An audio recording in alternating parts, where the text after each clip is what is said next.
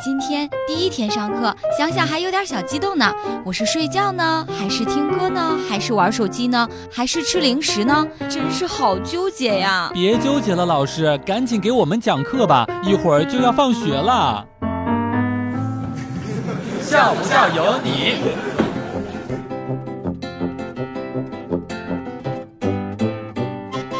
一天，学生上课迟到，老师问他究竟为什么来的这么晚。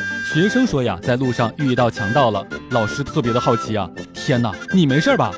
学生说，我倒是没有什么事儿，就是我的作业本儿被他给抢走了。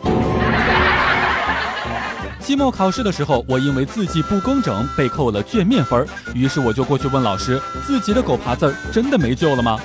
老师看了看我的卷子，说。你这个呀，还真不算是狗爬。正当我松一口气的时候，老师悠悠地继续说道：“我实在看不出来，这究竟是什么动物爬的。”笑不笑由你。在路上走，突然看见前面一个背影，特别像是我的一个学生。小伙子帅气的、热情的很，平时呀对我特别的尊重。我就大声吼道：“小李子，你干什么呢？”结果那哥们一回头。我晕，不是我的学生。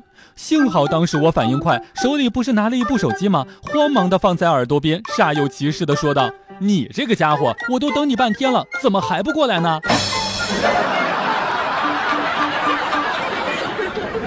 今天跟室友上课，老师讲的慷慨激昂，我在课堂上面一直玩手机，突然之间死了一般的安静，好几分钟都没有动静。我抬头惊恐地问舍友：“究竟怎么了？”舍友看看沉默的老师，悠悠地说：“咱老师呀，讲课把自己讲懵了，自己也搞不懂了，现在正在沉思呢。”